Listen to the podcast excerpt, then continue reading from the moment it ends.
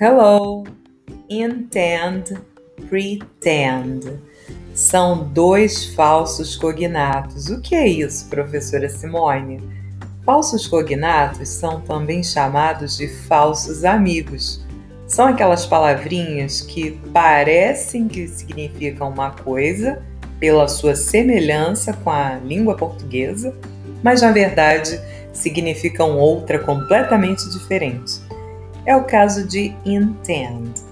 Intend, com i, significa pretender. Pretend é o verbo fingir. Então, I pretend to be rich. Eu finjo ser rica. I intend to be rich. Eu pretendo ser rica. See you in the next minute.